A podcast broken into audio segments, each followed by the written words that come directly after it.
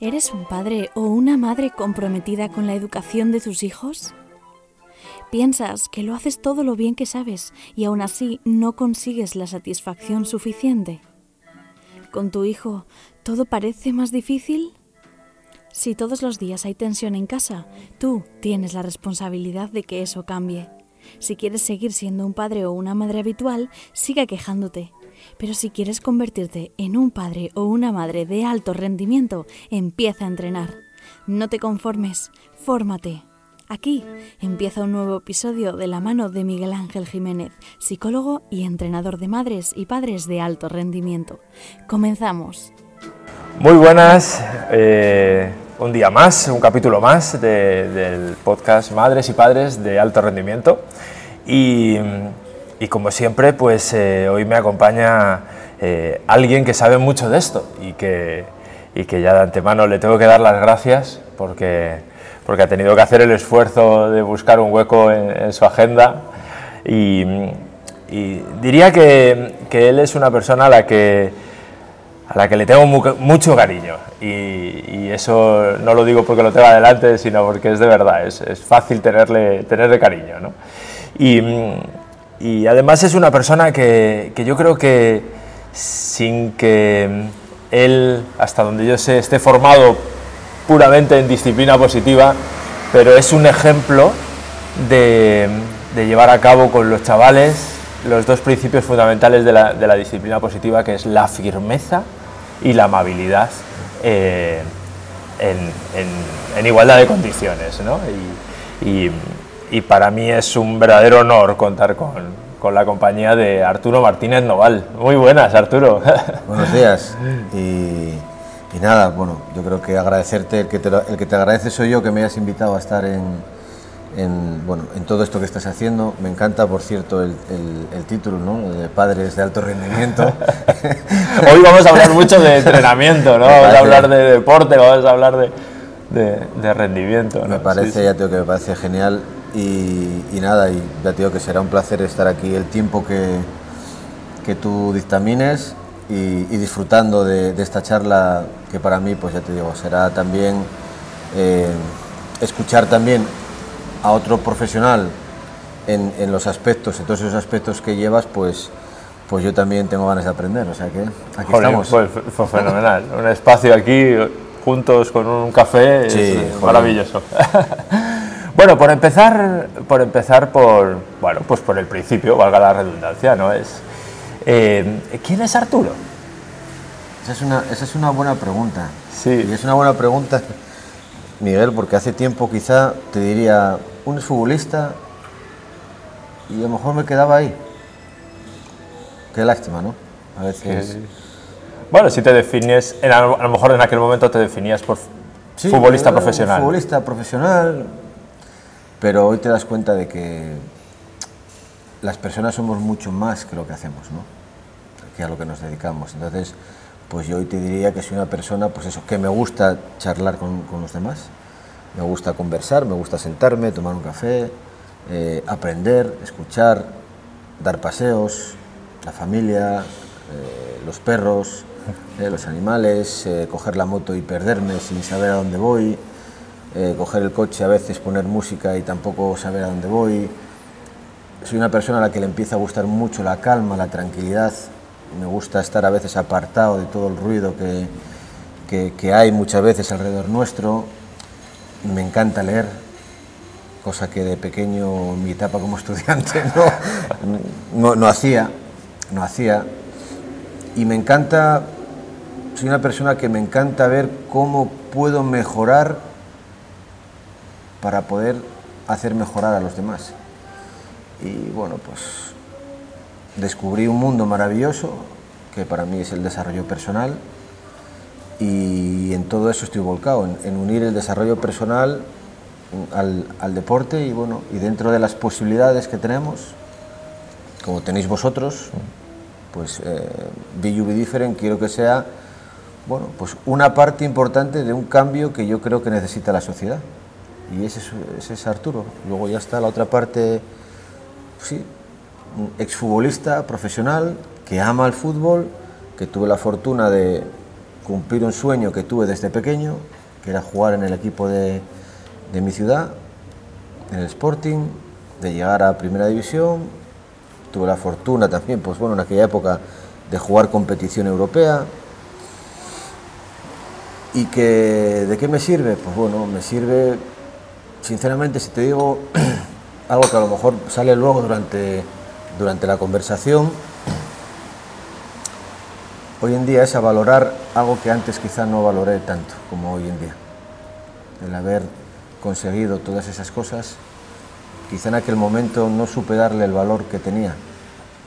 Y hoy pues me paro a pensar y digo, joder, coño. Hostia, chavalito que desde ya desde, desde que recuerdo salía en fotos con un balón, consiguió su mayor sueño, ¿no?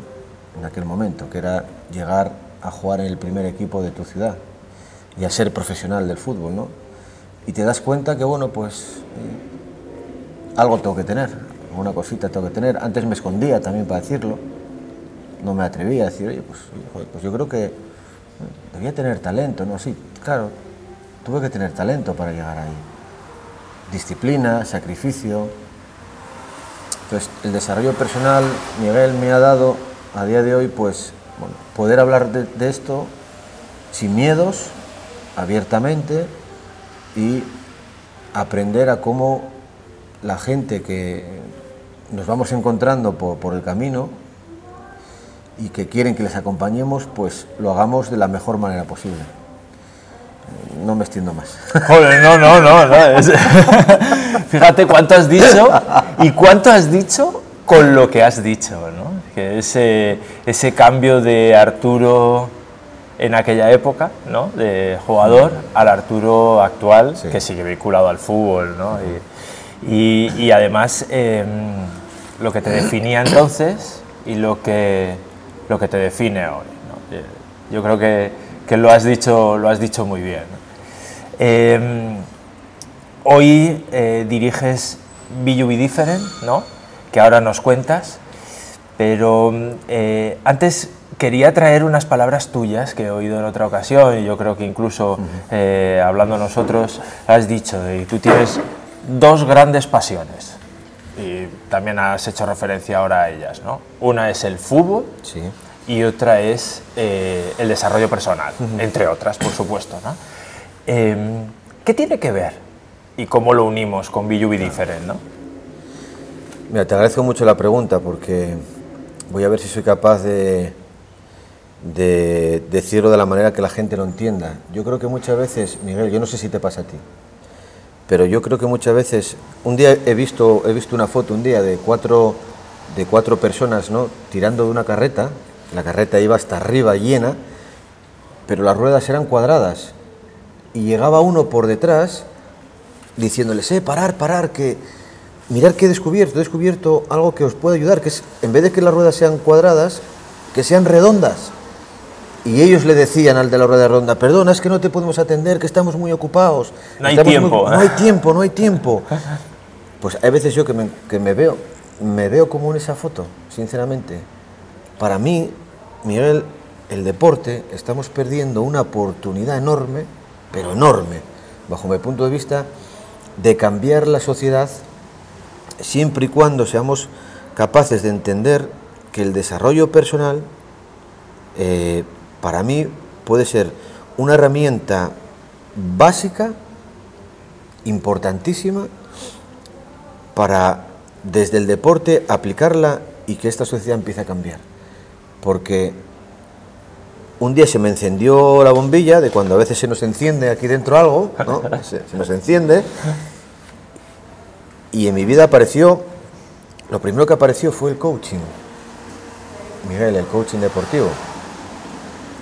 Yo creo que todo el mundo, si nos paramos un poquito, tenemos a veces eh, esos momentos en la vida donde, bueno, donde, donde aparece alguien o algo que te transforma, que te transforma. Y, y a mí fue una charla a la que fui, que igual que fui, podía no haber ido. Claro. Podía, O, o incluso no haberle prestado la atención que necesitaba y no haber ¿no? Correcto. removido algo en ti. claro. Eso es, eso es. Entonces, en esa conversación descubrí algo que se llamaba coaching. Hostia, esto, que, hostia, esto, me, esto me encanta.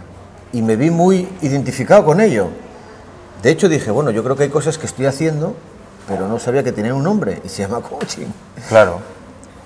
Y digo yo, "Uf, ¿y por qué no, no uno esto al mundo del fútbol, al mundo del deporte? Y a partir de ahí, Miguel, empezaron entrando más metodologías, más filosofías, que dije yo, uff, hostia, si yo soy capaz de transmitir esto ya a otra persona y encima con un balón, lo que le estoy ayudando es a ser mejor deportista, pero hay otra cosa que me interesa todavía más, que es a que sea una persona que va a poder afrontar la vida pues de una manera muy diferente a como yo pongo el 90%. Tú luego ya me dirás si a lo mejor estás de acuerdo o no. Al 90% de la gente. Ya. Yo pongo esa cantidad. Yo creo que el 90% de la gente más o menos se mueve de, la misma manera ante situaciones en la vida, pero luego hay ese 10%, Miguel, que tienen algo diferente. Tienen algo, algo que les marca. Son, son diferentes. Son diferentes. Entonces he ido descubriendo metodologías que las he ido juntando y lo que yo quiero es, pues bueno, cuando un niño o una niña esté con un balón, mi mensaje como entrenador, como formador, no solamente es corregirlo, no, el balón no se le pega con el, con el exterior o con el interior o con el empeine o con... ¿Le has pegado con el empeine? ¿Qué es lo que ha pasado? ¿Cómo podemos mejorar esto? ¿Qué emoción estás sintiendo ahora mismo? Claro.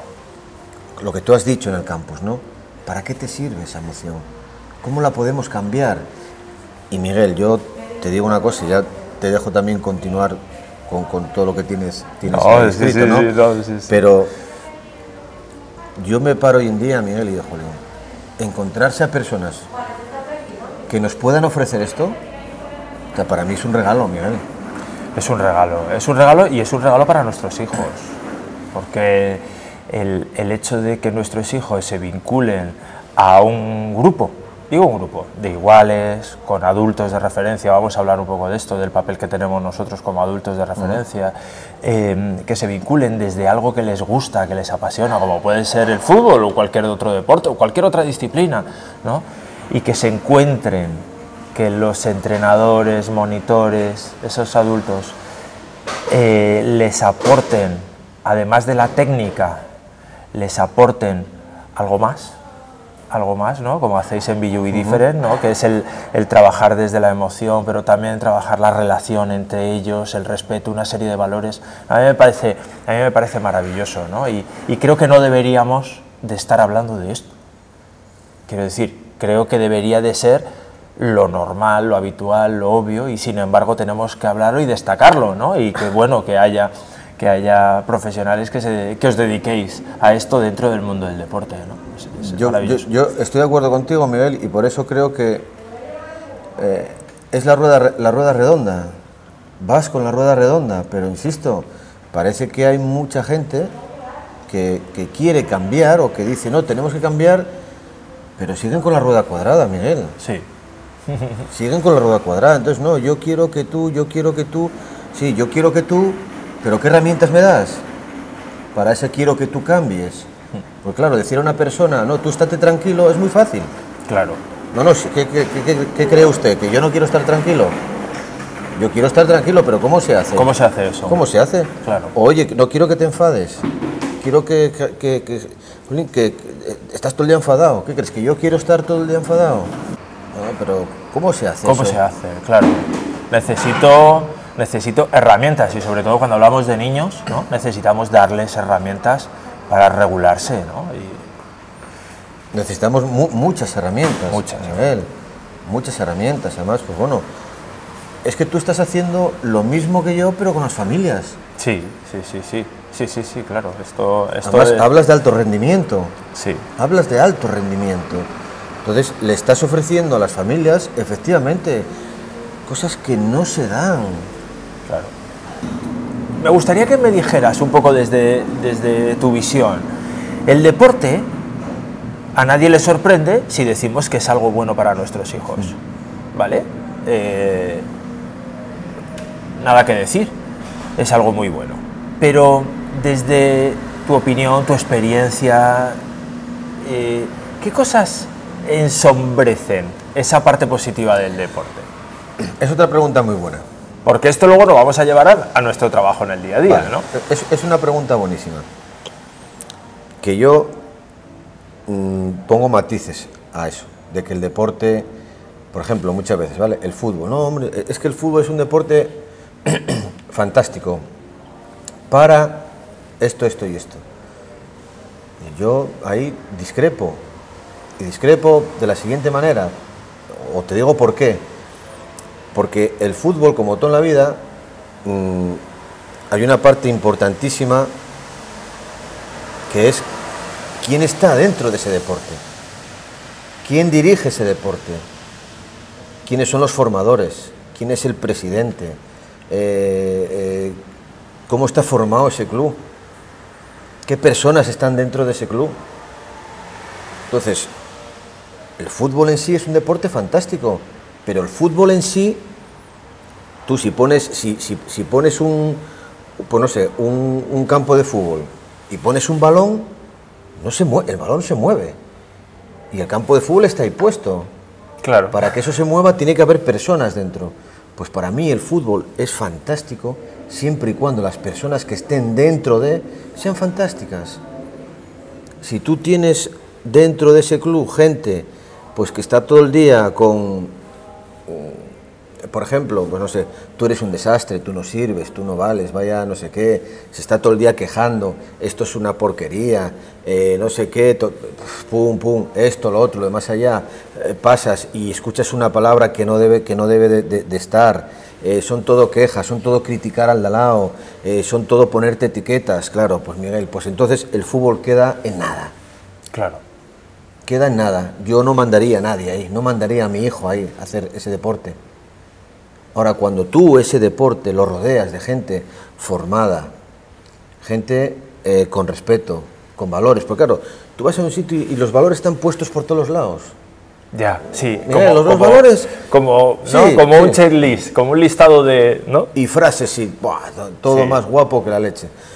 Pero claro, como decíamos antes, antes de empezar la charla, eso hay que ponerlo en práctica también, eso hay que ponerlo en marcha. ¿eh? Un día aprendí que lo que pienso, lo que digo y lo que hago coincide, tiene que coincidir, tiene que coincidir. Esto me lo dijo una, una psicóloga como tú, ¿no? Elia, que, no sé, igual la- conoces también.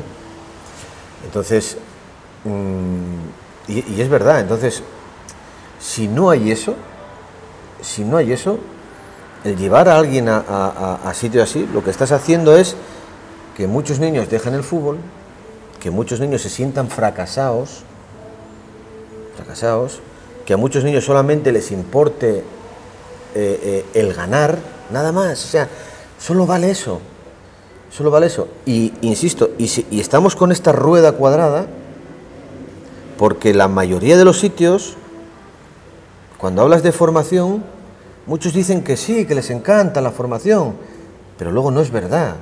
Ya. Miguel, no es verdad, y lo hay que decir, y yo ya no me escondo en decirlo. No me escondo, no es verdad. Porque si tú tienes un equipo donde los niños no ganan, pero por mucha formación que les des, no ganas, los niños se van.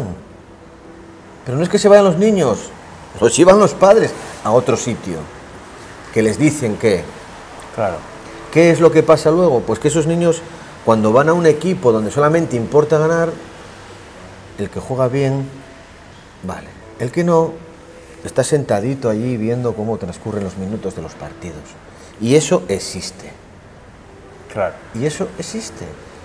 Entonces, ¿no será mejor formar a los niños que empiecen a entender, a los niños y a las niñas, que empiecen a entender esto de otra manera? Y que ganar, perder, éxito, fracaso, entra dentro del aprendizaje de, de todo lo que tenemos alrededor. Entonces, a tu, a tu pregunta, si un club trabaja esto, bienvenido sea el deporte, el deporte, el fútbol, o el baloncesto, o el hockey, o lo que sea. Lo que sea. Lo que sea. Lo que sea. Lo que sea. Pero el deporte en sí mismo es deporte, se queda ahí. Sí, sí, Lo sí. importante es quién está dentro de ese deporte. Fundamental, ¿eh? Es, es- es algo para mí sí, fundamental. Para mí sí, fundamental, Miguel. Fundamental. Y yo lo añadiría, o sea, lo llevaría más allá, ¿no?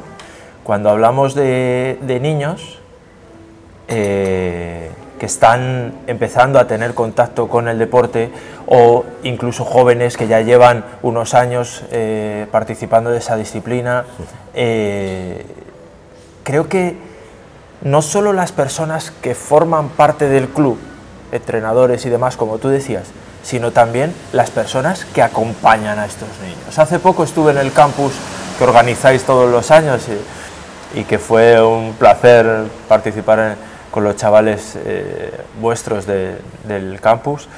Eh, me sorprendió un cartel inmenso que teníais allí que hacía referencia a los padres.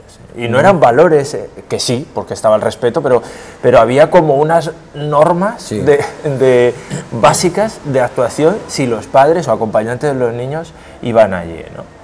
¿Estás de acuerdo conmigo en que, en que también juega un papel muy importante esos padres, esas madres, si es que quieren ser de alto rendimiento, ¿no? como yo digo, cuando acompañan a sus hijos a estas actividades? Vamos, yo diría que son la parte principal. Son la, par- la parte principal. Y además, en esto seguramente, seguro seguramente no, seguro, sabes, sabes tú más que yo. Eh, ¿Desde qué años, yo te haré una pregunta ahora, ¿desde qué años, para que la gente que escuche esto eh, se dé cuenta de lo importante que son ellos, los padres? ¿A qué años, Miguel, un niño empieza ya a filtrar cosas y empieza a formar su identidad y su personalidad? ¿Desde qué años aproximadamente? Como criterio... No, Ah, como- sí. eh, Quiero decir, de cara a, a que sea crítico. Bueno, a que sea crítico o incluso sin saber todavía qué es crítico. Eh, ya desde pequeñito, todo lo que escucha en casa es importante. Ah, no, no, por supuesto, por supuesto, desde A- el primer día, desde el a- primer a día, eso voy, Miguel. desde el primer día, desde el día que nace, a porque eso- a evidentemente voy, somos sus referentes, ¿no? A Claro. eso voy. Un poquito, ¿no? Eh, desde qué años ya nuestro cerebro, nuestra mente empieza, empieza a formar pues su propia identidad, su propia personalidad, su propia conducta. Claro, ¿con, con quién es con el que más tiempo pasamos? Claro. Con los, con los papás y con las mamás. Entonces, claro que son, son, son, una pieza importantísima, importantísima. Yo creo mucho en el entorno, Miguel. Bueno, es que además el entorno ¿no? se demuestra cada vez más el, el papel tan importante que juega, ¿no? Eh, no sé si más que la genética, pero desde luego ¿no? esa, esa parte epigenética, ¿no? Que se pone en evidencia muchas de nuestras conductas y, y maneras de relacionarnos y demás, eh, gracias a- al entorno que cada uno tenemos. ¿no? Si Yo- somos ejemplo, yo, yo- creo que los equipos de fútbol y los- las actividades deportivas tienen que ser ese ejemplo. Yo, pa- para mí sí, Jolín, para mí sí, para mí sí. Yo por eso tengo que, que insisto, que espero que, bueno, cada vez que nos escuchen más veces esto y esto, ¿no? Pues, pues que sea como esa gotita que va cayendo y, y va dejando su forma, ¿no? Que, cuanto más mensajes eh, la gente escuche, cuanto más eh, vea esto, cuanto más nosotros podamos llegar a más niñas y a más niños, vosotros podéis llegar a más familias, que empiecen a entender que el mensaje, este es otro tipo de mensaje. Yo no digo que sea mejor o peor, cada uno después que elija, ¿no? Pero cuando yo he visto a un niño y le hago una pregunta, le hago una pregunta, ¿cuál es el motivo por el que este ejercicio te ha salido así? Y su respuesta a un niño de 6, 7 años me dice Arturo, porque estoy siendo cada vez más consciente de lo que hago. Ah, Mira, Madre, mira, madre. Miguel, pues, pues entonces, entonces mm, es cuando te das cuenta de que hostia, esto funciona. Claro. Esto funciona. Esto no es vender una moto ni vender de- desarrollo personal. Voy a... No, que no, que no, que estamos equivocados, que no, que no, que no. Entonces, te das cuenta que cuando tú formas a los niños y, y- y- y van a, a un sitio donde su formador es capaz de, de hacerle ver esto de esta manera, ¿vale? En vez de darle voces y gritos y decirle que es un desastre y que por qué no pegas de esta manera el balón, y- ¿no? y, por qué no les enseñamos a que sean ellos los que empiecen a reflexionar y tú seas un modelo para ellos. Claro, Un buen modelo, claro. un buen modelo. Un y un modelo. facilitador. Un facilitador. Esa es la... eh, y un facilitador. Sí. y un facilitador.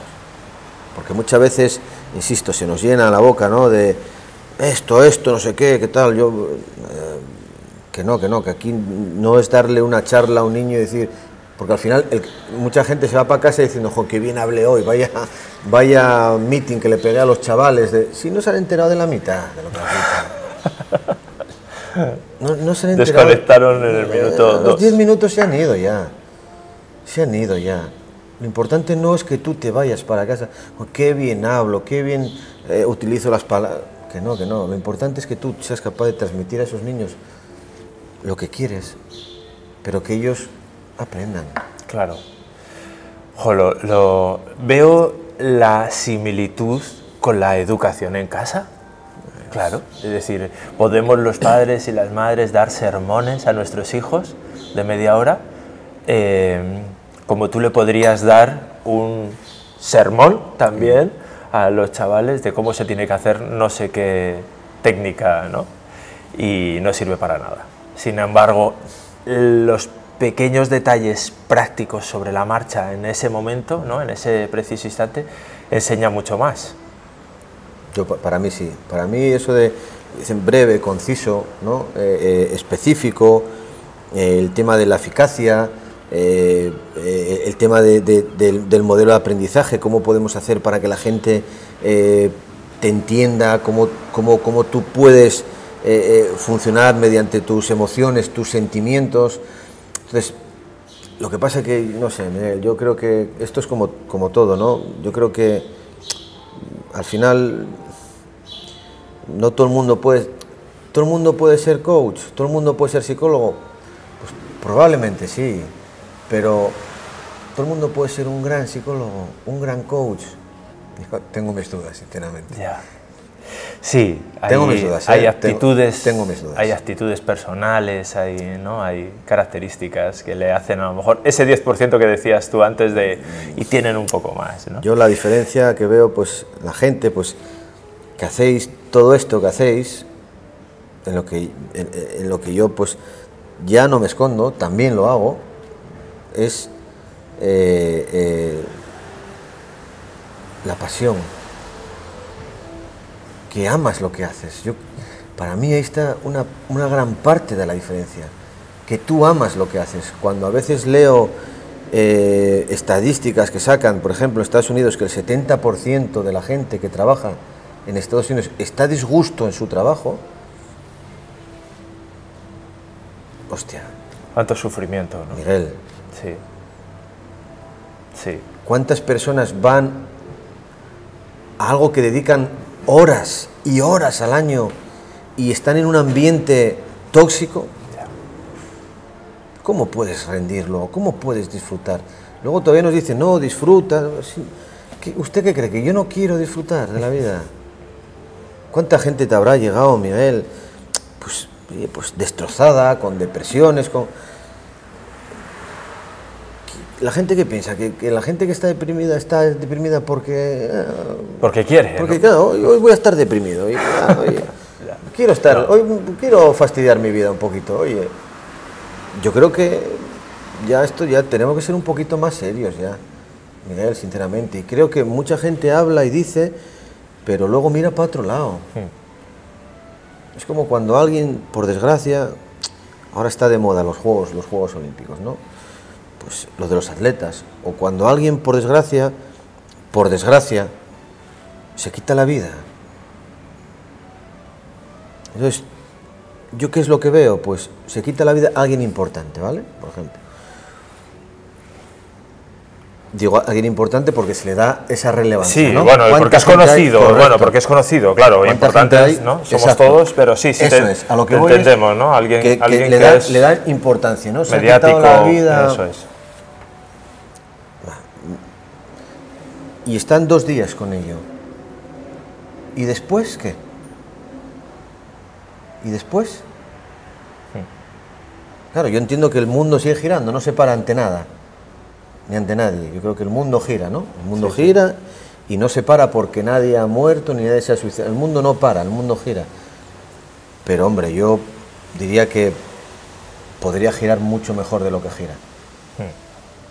Podría girar mucho, mucho mejor de lo, gi- de lo que gira. Y estamos, para mí estamos ante un problema que es de formación, Miguel. Sí, sí. Es de educación de- de- desde la raíz, ¿no? Para mí sí. Trabajando de los pequeños. Para mí sí. Y en ese sentido, Arturo, eh, ¿cuál dirías tú entonces que son los objetivos puestos por ti o por Be Different cuando, cuando entrenáis a, a niños, niñas desde, desde pequeñitos? ¿Cuáles serían los objetivos, digamos, no solo deportivos, sino de todo lo que estamos hablando?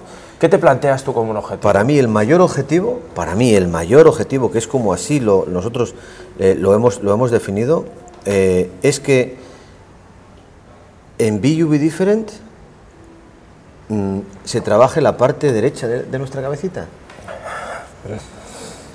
Mucha gente, hostia, la parte derecha, ¿qué es eso? La eh, parte cuéntanoslo, derecha. No, cuéntanoslo, eh. ¿Qué pasa? ¿Que solo se golpea el balón con el lado derecho? Porque con Está el lado... chafado ahora, ¿qué le ha pasado? ¿Qué le ha pasado? No podemos darle del balón con la cabeza a un lado Bueno, izquierdo. pues en el colegio, bajo nuestro punto de vista, está la parte izquierda, que es la parte racional nuestra.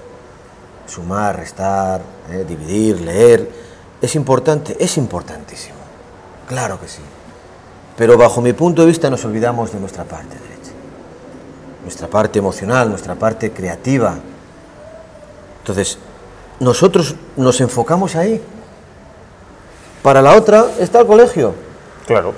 que, que creo que hay cosas que deben de cambiar, pero también reconozco jolín, que, que hace, hace- hostia, el, el colegio Es- es necesario, Es es necesario. necesario, es fundamental. Es Es- necesario y es muy importante para nuestro desarrollo. Pero, jolín, ya que el deporte nos puede ofrecer esto, pues por eso me he formado en esto. Porque yo considero que desde el deporte, que es donde pasa tantos niños y tantas niñas, pues podemos ofrecerles la oportunidad de enseñarles de que nuestra parte derecha, nuestra parte eh, del hemisferio derecho, hostia, es vital. es vital. Sí lo es, sí. Insisto, bajo mi punto de vista y a los que nos escuchan, pues bueno, lo digo siempre desde el respeto y desde la humildad, pero hablo desde la experiencia y desde, y desde en lo que ahora mismo nos estamos formando, en lo que me estoy formando, que me apasiona el, mundo, el mundo de, de- la mente. Es, fascinante, Jolín, es fascinante, sinceramente. Porque ¿cómo puedo yo resolver un problema si no sé dónde está el origen? Si yo quiero quedar con Miguel, con alguien que se llama Miguel, primero tendré que saber quién es esa persona y dónde vive o el teléfono. Si no, ¿cómo voy a poder quedar con él? Usted tendré que, saber su teléfono para poder llamarle y ver si esa persona quiere quedar conmigo. Entonces, yo muchas veces voy a los sitios, voy, paso, observo, me voy, veo, escucho. Y hace bien poco vi a un, a un niño, Miguel, por eso te digo yo, de 5 años, no tenía más, 5 o 6 años, le tiraron a puerta, ¿vale? Le tiraron a puerta, se puso a coger el balón, se le escapó entre las manos y le pasó por las piernas y le metieron gol. Pues se puso a llorar. Digo, a ver cómo resuelven esto. No pasa nada, no pasa nada, ánimo, ánimo. Y el niño seguía llorando y tal, porque su sensación era que era un desastre. Ahora, ¿quién, por qué no hay alguien, por qué no hay alguien que ya con esa edad le puede explicar lo que siente y por qué lo siente? ¿Y cómo le podemos acompañar para que esa emoción de frustración, de ira, de tristeza, la pueda llevar mejor de la que lo está llevando en ese momento? y que no le lleve a etiquetarse en el soy un desastre, no valgo para esto y, el- y- y que además en la siguiente jugada es más probable que vuelva a pasarle. Exacto. Claro. Solamente con palabras, no pasa nada, ánimo, que esto... No. A ver, quizás es la manera que, en términos generales, hemos eh, aprendido los padres a relacionarnos con las emociones de nuestros hijos. ¿no? Sí. O bien el no pasa nada y lo relativizamos, o bien ese padre que está detrás de la portería y le grita le- y además ¿no? que casi que es peor todavía. ¿no? Pero sí que es verdad que nos falta ese puntito de más allá de ayudarles con la propia experiencia. ¿no? Fíjate qué ejemplo has puesto, que es algo tan, tan frecuente, tan quizás que no le damos importancia, pero para ese niño de 5 años, ¿qué importancia tiene que ante el resto de los chavales haya Todos cometido eso? Y eso, eso, si lo llevamos a un paralelismo al chaval que tiene 14 o el que tiene 25 y es eh, deportista de élite, Imagínate, imagínate. imagínate. Yo a los niños que tengo les pregunto también en el colegio, ¿qué es lo que más, ¿qué es lo que más te, te- te preocupa, no? Y luego le digo, bueno, pues en vez de preocuparte, vamos a ocuparte. ¿vale? En vez de preocuparte, vamos a ocuparte. ¿Sabes lo que es lo que más les preocupa a los niños, Miguel? ¿Qué es? Suspender. Suspender El resultado. el resultado. Sí, sí, sí, estamos. ¿Sabes lo que es lo que más les preocupa a los niños? El, llegar los primeros y ponerse en... Vamos ya, está terminando ya la hora, vamos a, prepararnos para salir. Se pelean todos por, por ponerse, según ellos, allí está el primero. El primero. Ahora, lo que es el proceso de terminar, de recoger, de vestirte bien, de prepararte bien, con calma, hostia, con tranquilidad, de dejar todo como lo tienes que dejar. De eso. Lo primero es ponerse en aquella esquina el primero, porque le han dicho que eso es el primero. ¿Pero qué es el primero? ¿Qué es el primero? Para un niño de 4 o 5, ¿qué es el primero? Que es que ya saben ya cuando, cuando, cuando ya nacen, ya nacemos, Miguel, yo te hago esta pregunta, ya nacemos, ya sabemos lo que es el primero. ¿Quién te dice eso? No. Por mucho que eh, se hagan esas eh, frases, como tú decías antes, de, de taza de café, ¿no? De, ha, sido, ha sido el primer espermatozoide que llegó. Sí, bueno. pero eso, eso, eh, eso no se traduce en el, en el día a día con algo que, te, que les ayude. ¿no? Fíjate, escuchándote esto que dices y sobre todo con el ejemplo que has puesto del niño de 5 años, me viene a la cabeza el, el hecho de, bueno, como objetivos también está que los chavales se diviertan. Como objetivo está que aprendan del proceso, que aprendan de el, el compartir con, el gestionar o regular sus emociones, entre ellas la frustración cuando las cosas no les salen bien. Que detrás de eso hay un no pasa nada también, no pasa nada, pero vamos a utilizarlo para que aprendan, ¿no? Y con todo esto que dices, puede parecer, puede parecer, Arturo, para las personas que nos están oyendo, que estamos demonizando la competición, ¿vale? Y, y ponemos competición versus cooperación, ¿no? Este, estos términos. Yo te pregunto, ¿realmente estamos demonizando la competición? O, dicho de otra manera, ¿qué papel juega la competición? Sobre todo en el deporte, ¿no? Vale, bueno, para mí, yo sí, yo tengo claro hoy, hoy lo tengo claro, si yo no hubiese eh, sabido competir, yo no, no hubiese llegado a, a primera división. Te voy, a decir, te voy a decir por qué. Y va acorde también a todo esto que me estás diciendo. Yo desde pequeño siempre escuché la misma frase, en mí, hacia mi persona. "Ah, Como es pequeño, juega muy bien, pero es pequeñito, no va a llegar a ser profesional. Escucha, me esa frase me persiguió continuamente. Continuamente. Era un, un bombardeo. Es- Este niño juega bien, juega muy bien, pero es muy pequeño, no va a poder jugar al fútbol.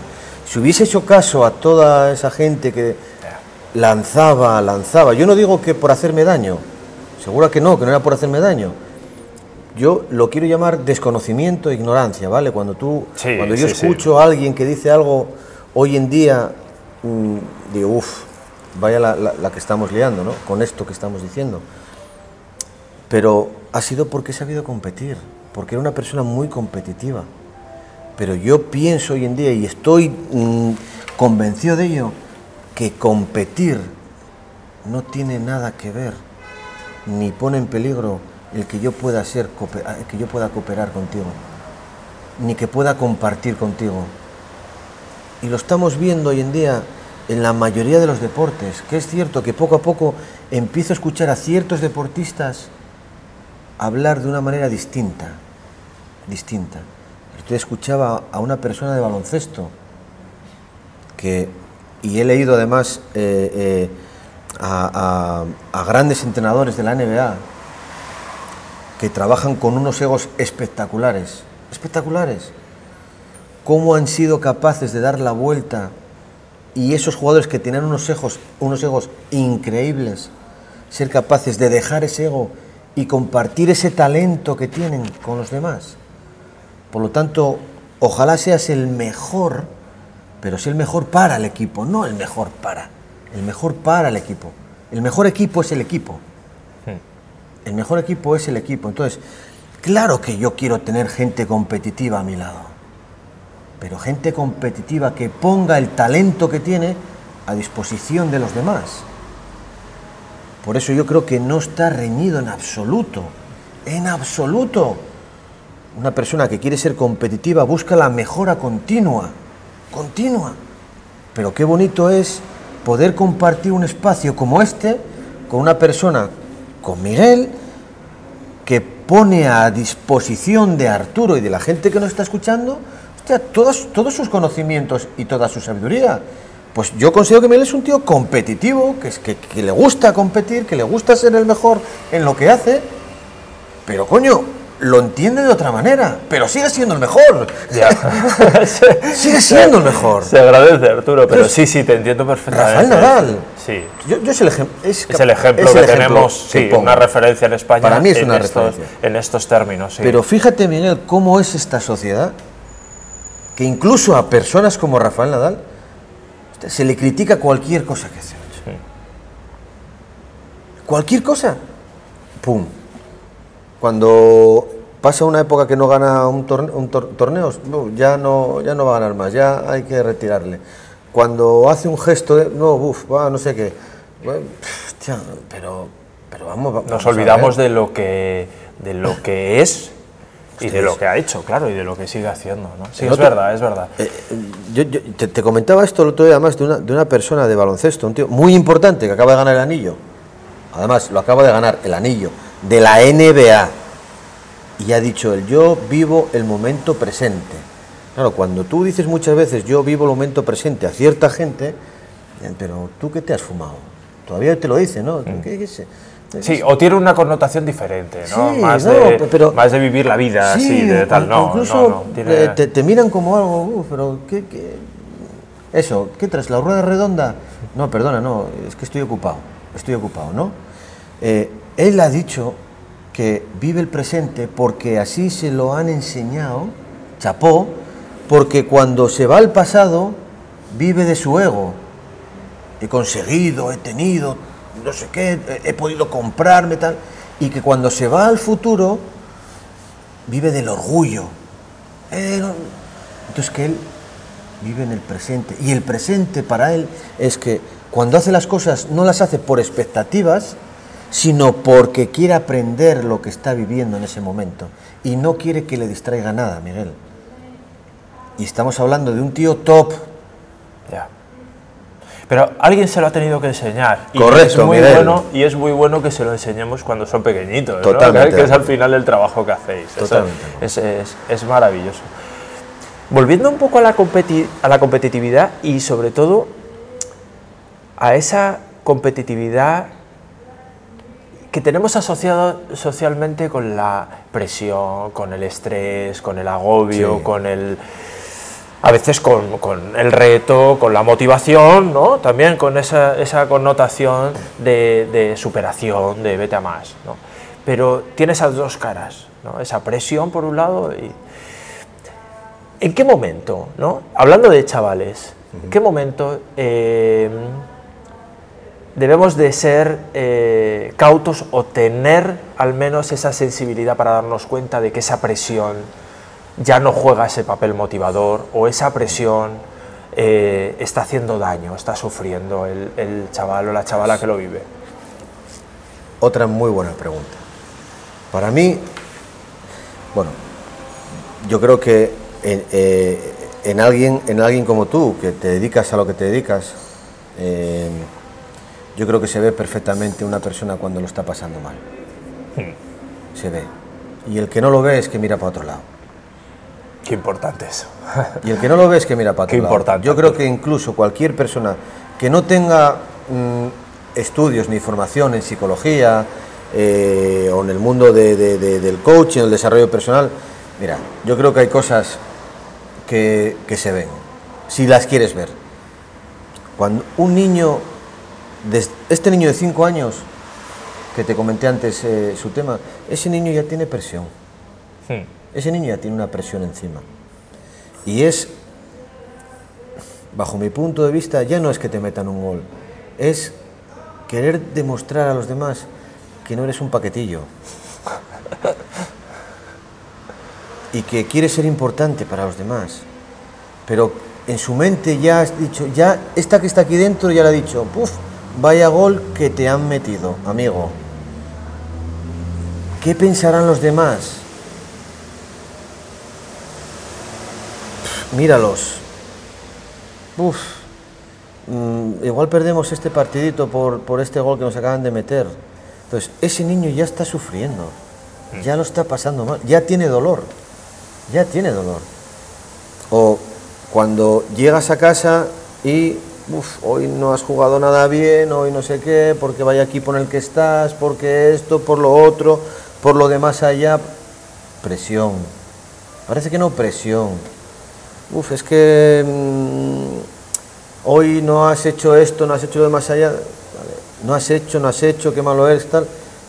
E- Eso es corregir, eso es, eso es eh, acompañar a alguien para que pueda mejorar. No. La presión parece que va a verla. Otra cosa es cómo la utilicemos, ¿no? Yo, yo te haría una pregunta a ti ahora, con tu permiso, ¿eh? Sí, sí, claro. Para ti, ¿la presión es buena, Miguel?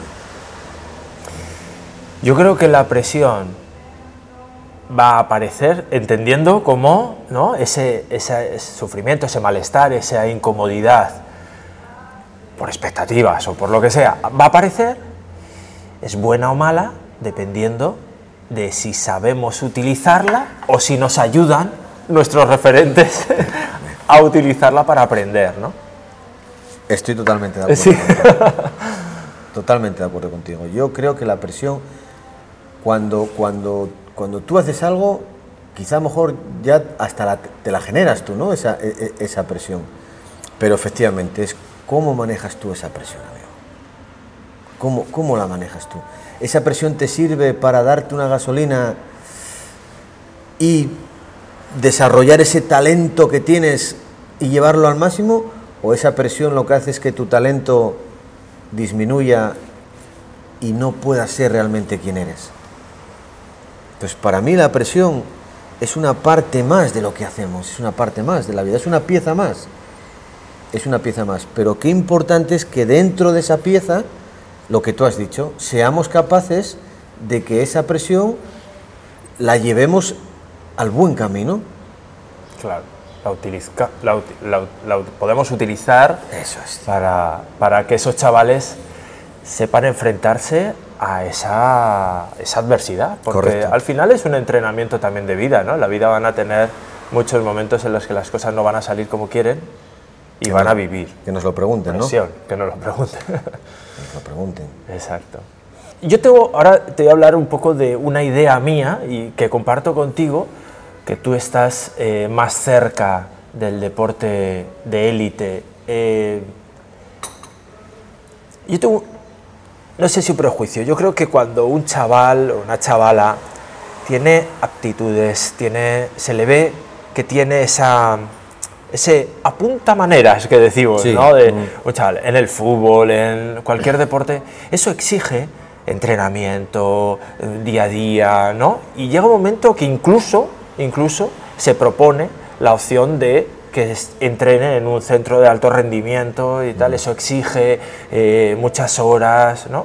Pero ya se está profesionalizando a ese chaval, ¿no?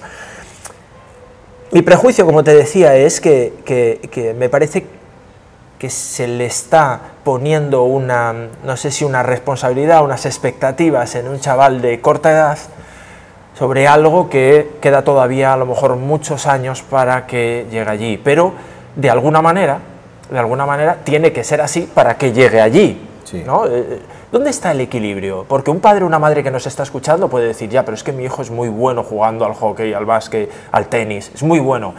Claro, tiene seis años, siete años y ya destaca. O toca el piano, Sí. eh, o toca otro instrumento, o hace algo. ¿Cuál es tu opinión con respecto a ese vamos a tirar, vamos a hacer que todo el entorno sea favorecedor para que este niño sea un profesional de eso? Porque Sí. parece que. Y por otro lado es, y en el camino, si pasa algo, ¿no? ¿Qué Vale, ocurre? Mira, eh, yo pienso sobre, sobre ese tema que me está- que estás eh, poniendo ahora encima de la mesa. Para mí lo más importante es si una persona entra, lo que dices tú, en un centro de alto rendimiento o en cualquier otro sitio donde dices, bueno, esta gente este tiene, tiene, esa- tiene, parece que tiene maneras, ¿no?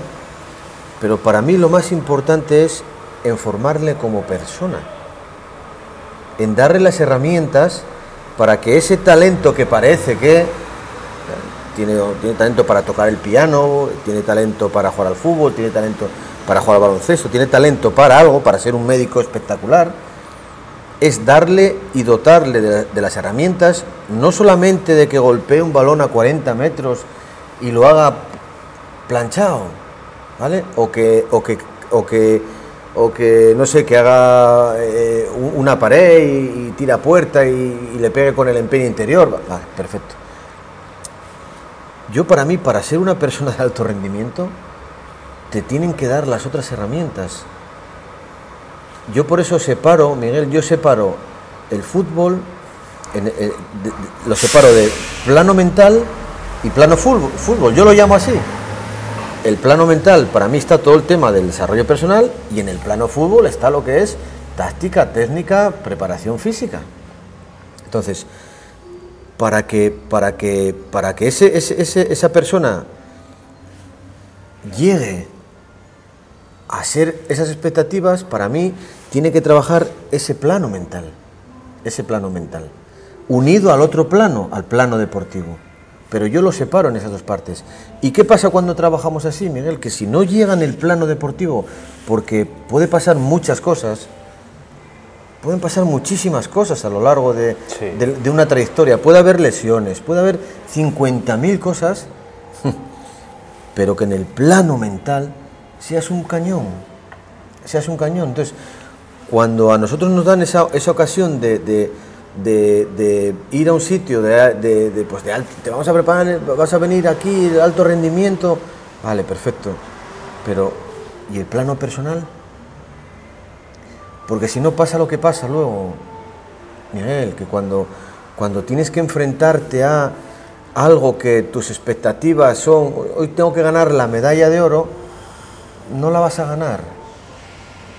O vas a tener muchas opciones de no ganarla. Porque el talento, para mí, bajo mi punto de vista, el talento no es suficiente. Si Cierto. no va acompañado de la otra parte. Por eso para mí es muy importante trabajar esto que hoy estamos diciendo. Claro. Porque es muy probable que no seas profesional, lo siento mucho, de fútbol.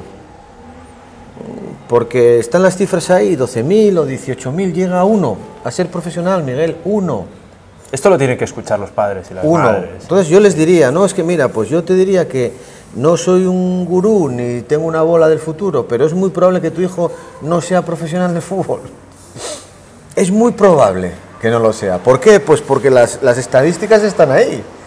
Están ahí. Entonces, oye, que llega, fantástico. Pero ¿cómo llega? ¿Cómo va a llegar? Entonces yo tengo mi experiencia, con 18 años en primera división, debuté con el Sporting, sales al Molinón, ¿alguien me, ha, me había preparado para? No, La presión. la presión, la presión, me la tuve que comer, me la tuve que comer, me la tuve que comer. Y si, y si bueno, y si eres una persona que por lo que sea, pues, pues mm, eh, eres capaz de manejarte en ese ambiente, fantástico. Y si no, y si no, entonces, eh, cuando pasan situaciones en, en la vida, cuando yo perdí a mi padre en un momento determinado, en tres semanas se fue por un cáncer, ¿alguien me había, ¿alguien me había preparado para eso? Para decir a mi padre hasta luego. Alguien me había preparado, todavía me acuerdo cómo fue la situación. He tardado años y años y años en decirle hasta luego, joder. Y eso sigue dentro, seguía dentro de mí, eso no, eso Sí, me eso- acompañaba, Miguel. ¿Qué sí. te voy a contar? Tú eres especialista en esto, además. ¿Qué te voy a, decir? Me acompañaba. ¿Y qué significa para estos padres que nos están escuchando hoy en día? ¿Qué significa que una persona lleve consigo dentro esa emoción y no sea capaz, Miguel, hostia, de soltar? Sí, sí, es un, es un lastre, un lastre que pesa y un lastre que te lastra, te, te, te, te- te impide, te dificulta muchas veces.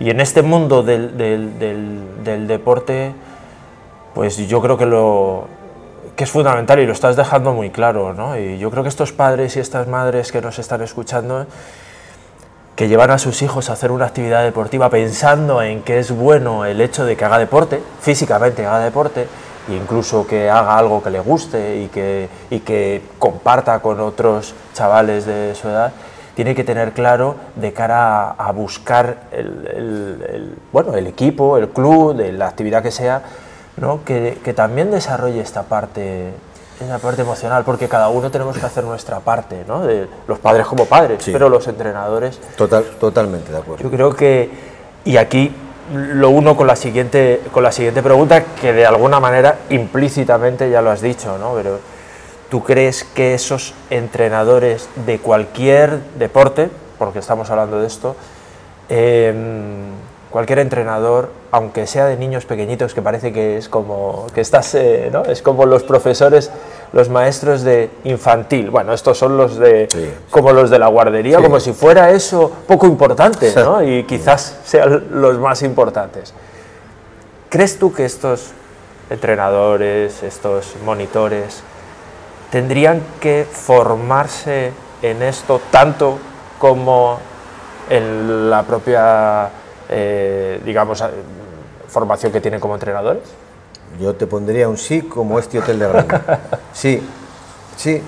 Lo que pasa que, insisto, cuando, cuando comentas esto, como, como nuestra mente funciona como funciona, cuando tú comentas esto, pues ah, bueno, claro, ¿y cómo se van a formar? ¿Y cómo no sé?